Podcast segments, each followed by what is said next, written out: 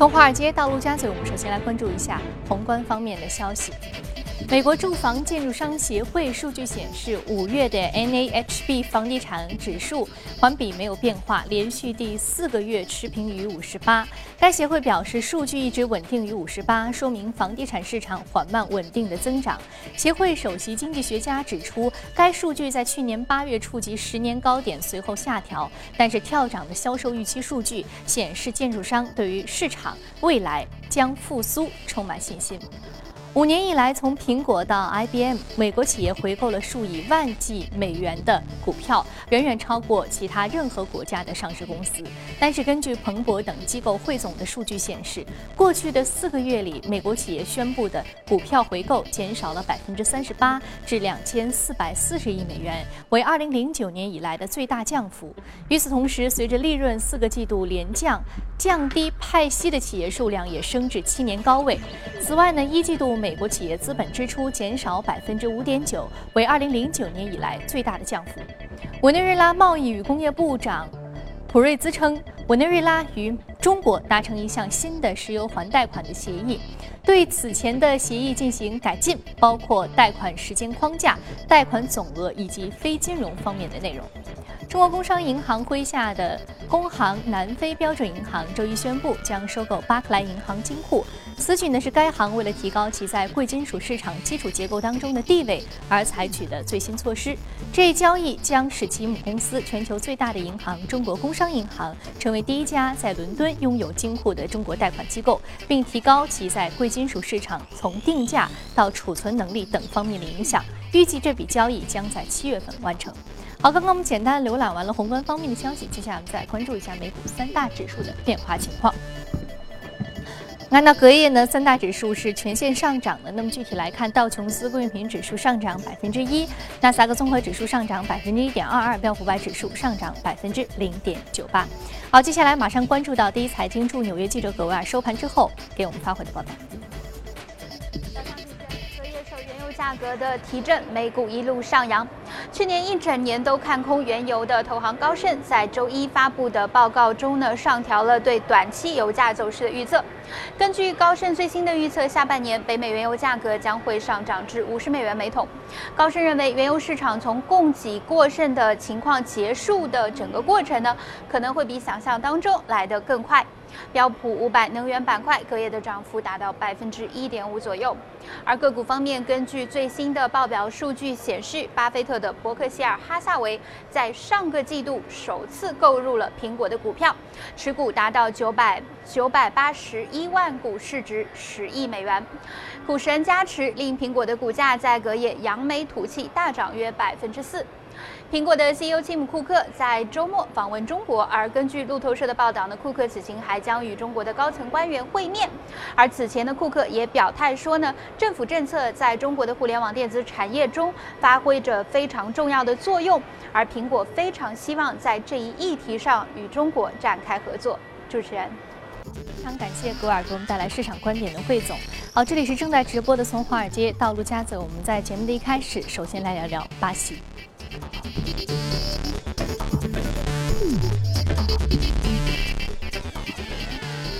好，今天我们请到现场的呢是来自于新电光的研究总监徐秋杰先生，徐老师早晨好。早上好，嗯。我们知道，在两年以前，巴西成功的举办了世界杯啊，当时巴西人民是非常喜欢玩、非常热情的，给世界带来了一次非常重要的这样一个体育盛会。但是到了两年以后，巴西目前的政治经济问题却是我们非常担忧了，因为我们知道，其实还不到四个月的时间。啊，奥运会就即将开始啊！巴西的这个举国之力办的这样的一个体育盛会，我们很期待。但是目前，包括总统罗塞夫停职，包西包括雷亚尔贬值，也包括目前巴西主权信用评级被调降，这些实际的因素放在眼前，我们将对于这一次的奥运会有什么样的一个期待？呃，按按目前现在这个状况，如果不改善的话，就是这个趋势进行下去的话。呃，这个奥运会有可能成为历史上最差的一届奥运会，所以您非常的悲观。呃，也不是非常悲观，我们就是看这个它这个状况的发展啊，对吧？然后，其实咱们从世界杯说起，就是两年前的世界杯，其实就是在，呃，它申办的时候，国内也有很多人反对的。那么在世界杯举办期间呢，国内也有人反对的，就是巴西。那么因为就是当时觉得，呃，政府的财政状况并不好，呃，要花很多钱去办这个，呃，呃世界杯，然后再办奥运会，这个开销非常大，是吧？呃，当然巴西政府不那么看，他可能觉得对经济有拉动作用哈，呃，那么两呃两年前的世界杯可能就预示着这个。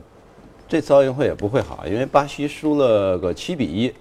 啊，输输输给了这个德国，这个这个是非常非常惨的一个比分。对于巴西本身这个足球是自己非常重要的国家文化的这样一个国家来说，这个是非常致命的一个一个事情。这个对心理上打击比较大，呃，然后也是不好的预示啊。那么往后往往后边时间走，就是走到去年二零一五年，那么他。呃，经历了八十年一遇的这个大旱灾，干旱，然后就是一四一五年，然后到了一五年呢，就是年底圣诞节的时候，那么就是四十年一遇的这个大水灾，而且基本上都是在它圣保罗啊什么这个核心城市，呃，核心城市和地区就人口密集的地方啊，因为它巴西的国土面积非常大，呃。它大部分的人口呢，全都集中在圣保罗啊，还有这个另外还呃里约啊，就这几个都市区。那么这个对它农业生产，因为它是农农业的，像咖啡啊、什么呃甘蔗啊，这个世界的主产区，这个也是它的出口收入来源的重要部分，所以对它的经济也是呃打击非常大。那么它现在呢，就是说，呃，我们如果看的话，它失业率是两位数。啊，十以上，然后还在增加，然后这个通货膨胀是两位数，啊，百分之十几，去年的数字是百分之十，然后它 GDP 它是大衰退啊，它是属于大的衰退，它一五年它是呃 GDP 降低了百分之五点九，可能比它更差一点的只有这个委内瑞拉了，委内瑞拉的情况我们知道，就是说，呃。通货膨胀在百分之可能是百分之三百以上，就一块钱，现在比如说买买买一个棒冰，一年以后的四块钱，对吧？就就这个速度，这个通胀的速度还在还在加大，所以像巴西的情况呢，跟它类似，程度没有它严重，但是也是非常令人担忧的。另外，它这个政局也不稳，是吧？像工党的这个。这个罗塞夫总统是吧？现在被停职了啊，通过被弹劾，然后被停职，停职一百八十天。那么我看他的那个副手现在就是说做就接任嘛，接任他是做这个呃过渡期的过渡总统。那么他上来就说什么呢？说我要削减这个财政支出啊，削减财政支出。这个如果削减财政支出的话，那可能对于这个经济状况。呃，当然它是因为财政赤字比较大，但是你如果削减的话，削减的比较多的话，这个对它的经济可能又是一个不太好啊，不利于它经济的呃企稳。所以总的来看呢，特别就是你如果再看到这个，这是它的政治经济哈这个情况，但是如果我们来看到它这个奥运会，这是第三十一届奥运会，这这个奥运会呢，就是有几个第一。这是第一个在葡语国家啊，葡萄牙语葡语国家举办的奥运会啊，因为它以前葡萄牙殖民地嘛，它是，葡语国家，第一个在南美举办的这个夏季奥运会啊，第一个在冬天里举办的夏季奥运会，因为八月五号到八月二十一号，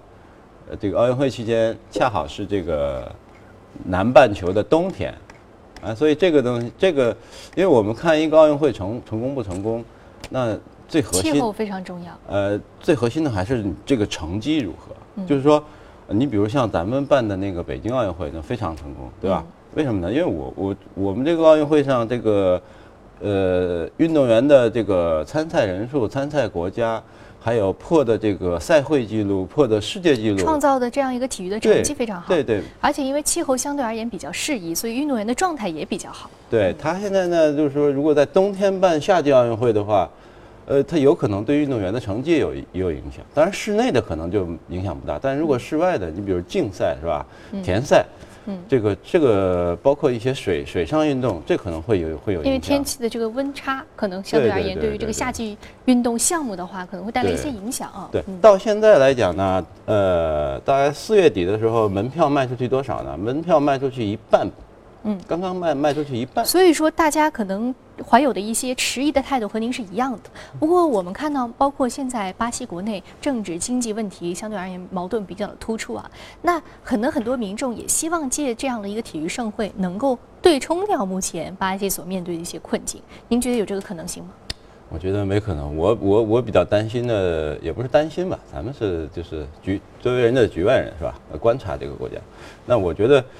呃，他有可能这个，他就是在巴西，因为巴西现在这个底层的老百姓怎么不是特别满意，所以说他有可能他失业率很高。他如果在啊巴西奥运会期间出现，比如说大的，比如说啊公公交司机罢工了，地铁司机罢工了，交通瘫痪，这是有可能的。然后还有啊，就是他现在你看门票卖出去卖的少。然后，如果到时候这个看台上都是空的，坐坐坐一半多一点的人，这个对对对这个奥运会这个气氛也不好。再一个就是说，呃，它社会治安非常的差，现在就是抢劫呀、偷盗啊，这个非常多。呃，比如说，比如说这个美国的沙滩排球队，在那边去训练，呃，就他们要提前适应场地嘛，所以两三个月前就已经去了，人都现在在那练，是吧？那就。这个呃被偷了，呃带的财物就被洗劫一空，然后这个呃里瓦尔多啊，就是那个以前的巴塞罗那那个呃主力前锋，就巴西非常有名的这个足足球巨星了。那么里瓦尔多前两天在推特上面说，呃为了个人的生命安全，建议大家不要来巴西来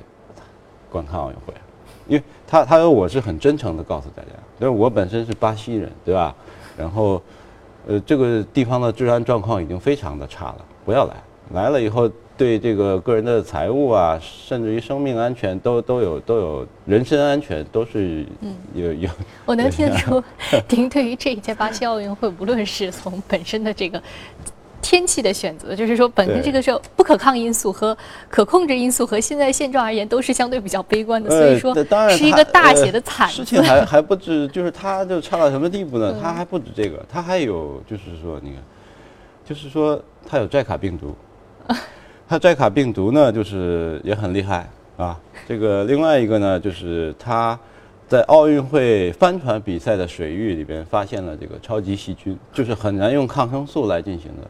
这个记者过去一看，那个水上漂的都是垃圾啊！都是前几个月，现在收垃圾，可能可能现在收的差不多了。现在不仅仅是游客没办法去，连运动员现在心里都很迟疑了。很迟疑，所以现在的就是说，已经有很多，呃，就是说一一流的运动员，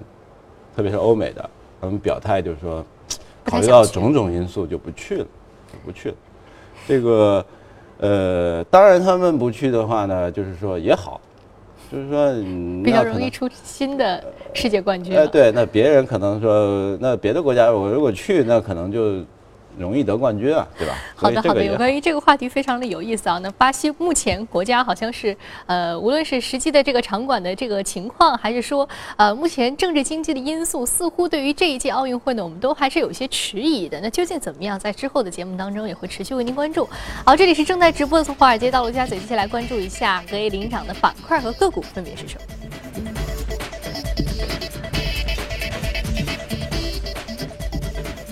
生物科技、出版、油气、医疗设备和度假娱乐板块的相关个股是领涨的。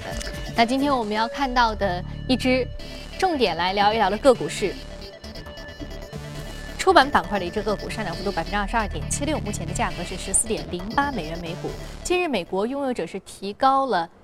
收购这一家公司的一个价格啊，所以说它隔夜出现了一个超过百分之二十的涨幅。还是一个并购重组。今年我们看到很多的个股的上涨因素都是因为并购重组。我们的去年是达到了呃 five trillion 这么多的一个全世界的一个并购重组的量。那今年可能说呃这个容量会超过去年。我觉得不会，不会我觉得今年会大幅的下降。我觉得这这我我我的确，因为呃，对于美股而言，回购公司回购还有并购重组，这个是支撑它股价走高、维持在高位的主要原因。那么今年这个幅度应该会下降。那么昨天涨得比较多的这个异动的这个股票呢，就是啊、芝加哥论坛啊呃芝加哥论坛的这个论坛报啊。那么在美国有一些就是说各个地方，包括全国性的有一些报纸是比较呃流通量比较大的。那么呃第一大的是这个《华尔街日报》，然后呢跟它差不多的是《纽约时报》，还有一个是《今日美国》。那么今日美国的母公司上市公司，呃，在弗吉尼亚的那个 Gannett，这个 Gannett 这个公司，这个公司呢，呃，前面说呢，我要收购这个芝加哥论坛的这个论呃芝加哥论坛啊，就是这个 Tribune，那么这个公司，呃，先是给了当时的这个 Tribune 的价价格在七块三，然后他给的价格是十二块五，所以这差差差很多了，百分之五十呢，所以就当时这消息出来就涨了很多。那么芝加哥论坛报呢，说我这个股东啊，就是这个论坛公司，也是上市公司，就是这个呃涨幅比较高的公司。那么他说的就是说，呃，价格太低了，低估我公司了。那么现在这个 Gannett 就是今日美国的这个拥有者呢，说我再再加价，加到十二十五块钱，这个就是他这个消息一出来呢，就是他昨天大涨的原因。那么，呃。实际上，它是在一个整合的过程中，因为传统的纸媒啊，这个流通量越来越小，那么逐渐被数字媒体啊、平面就是这个电子的平面媒体啊，这个取代了。但是他们发现呢，就是他们因因为做这个媒体行业嘛，那么它仍然是有优势的，在内容上以及在这个营销上，是吧？呃，在这个市场推广上啊、广告方面还是有有有他们的专长的。所以呢，现在呢，我们会发现，在美国的市场上，报业集团一直在在在并购、在整合，就是大吃小啊。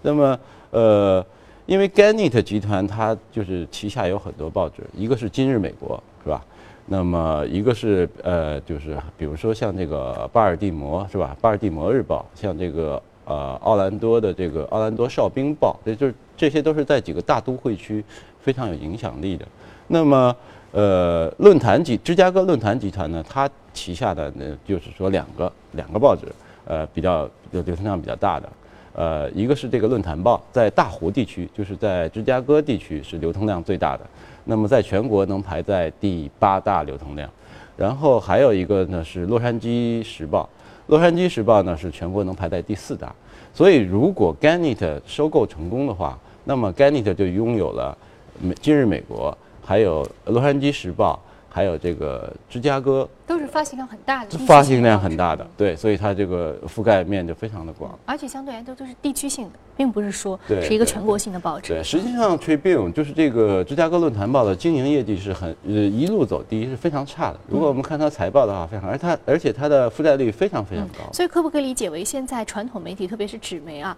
我们知道这个营收出现了大幅大幅度的下滑。那我们说把这种不同的地区性的报纸放在一起，可以抱团取暖，我成为一个大的这个 group，我来相互之间进行业绩的交叉支撑。对，嗯，对，这这这这个这个是是他们的一个一个一个实际的考量哎嗯，对对对嗯，它主要通过纸媒呢来锁定它它的这些用户嗯粘度，然后呢，它会在他们呃这些客户上呢再进行这个呃数字化的营销啊，更加更加精准的啊，这个营销方式啊掌握一些核心的这个客户，了解他们的喜好。所以现在这个传统媒体，特别是纸媒的一个转型的大方向，我们刚刚也看到了一个非常有意思的案例。好，这里是正在直播的从华尔街到陆家嘴，接下来呢，我们进一段广告，广告回来继续接着聊。好，欢迎回来，这里是正在直播的从华尔街到陆家嘴，接下来我们来捋一组全球公司资讯。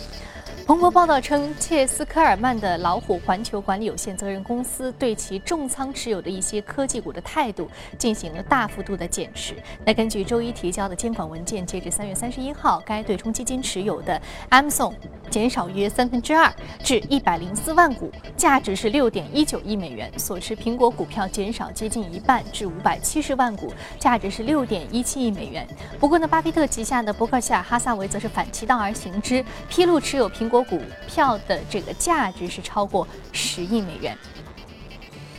在二零一五年成为甲骨文公司的首席执行官之后，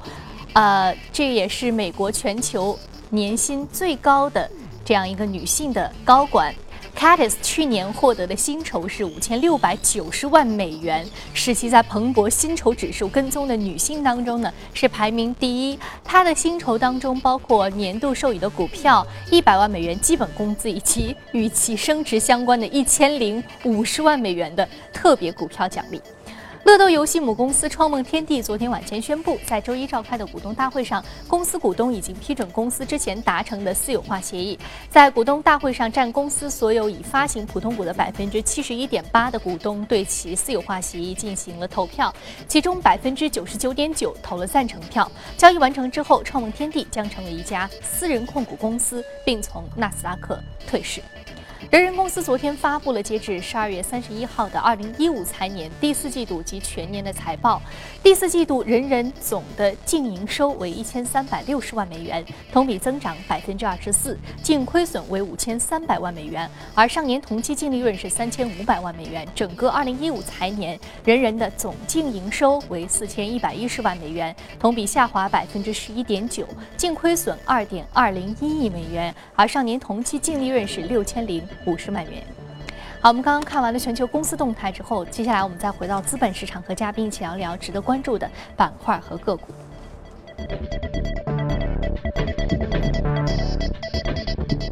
们要说到的是巴西百货，是食品板块的一只个股，下跌百分之二点八八。另外呢，是一只 ETF 板块啊，另外一只是一只 ETF 基金，下跌幅度是百分之九点一。我们先来说说巴西百货，巴西百货相当于是巴西的沃尔玛，是巴西非常重要的一个商超。但是我们看到，就像您刚刚所说的，呃，巴西好像是。层层面面、方方面面都是出现了比较相对而言悲观的一个情况。嗯，那我们说到巴西的百货业呢？百货业目前对于国民经济的影响，应该说是个比较支柱的产业。那它现在的状况是什么样？现在的状况，百货业呢，其实还是比较好一点的情况，因为毕竟跟老百姓的这个吃喝啊、这个衣食住行都密切相关的。你像巴西百货，它经营加油站、药房啊、连锁超市啊，是吧？食呃这个食品的，所以这个受影响要少小一点。当然，他也有担心，就是说他怕抢，是吧？你像那个委内瑞拉，就是最近的是五千多平民去冲到超市里把食品抢光，他怕这个。那么，呃，目前来讲还没到这种地步。但是我们说呢，虽然巴西的状况不好，但是我们应该关注一下它的资产，因为这个国家的这个自然禀赋非常好，无论是矿产资源，还是油气资源，还是水资源，还是这个呃。农业的资源、土地还是它的呃林木哈，呃林业资源都非常丰富，所以它虽然经济不好，但是可能是一个购买它资产的好好时机。比如说这个呃巴西百货，它现在呃市销率只有零点一八，然后那个也是基本上是就是净资产的这么一个价格，这个股价。所以呢，前一段时间几个月前我们推荐过。后来经历了一次大反弹，对吧？如果做波段的话，它现在又开始下跌了。那那那我们可以观察，对吧？它跌一段时间，那么是不是可以考虑就是买一点啊？就是说，我们也对对，我们也希望就是说，巴西能够扛过这个困难的时期，对吧？重新成为这个呃世界经济体里边强劲的一员，对吧？成为金砖。金砖国家当中相对而言比较好的这样的对，我觉得目前来讲是，嗯，他购买他资产比较好的时候。嗯，所以虽然说啊，非常感谢薛老师今天提供的重要的一个核心观点，就是虽然说现在巴西啊实际的这个经济指数还有政治状况并不是特别乐观，但似乎对于它一些比较正常的这个比较优势的这种自然资源是一个非常好的抄底的时候。我们可以去重点的来关注一下，好，非常感谢徐老师这一时段的一个精彩的点评。这里是正在直播的从华尔街到陆家嘴，啊，今天播出的内容呢，你可以通过我们的官方微信公众号“第一财经资讯”查看。另外，你有什么样的意见和建议，可以通过我们这个微信公众号来进行意见反馈。您还可以到荔枝和喜马电台搜索“第一财经”进行收听。另外呢，第一财经网站全新改版上线，更多的财经资讯视频，请登录一财 .com。好，节目的最后呢，我们来关注一下当地时间五月十五号，世界上最昂贵的游轮“海洋和谐号”正式开启首秀，从法国圣纳泽尔港出发，前往英国的南开安普顿。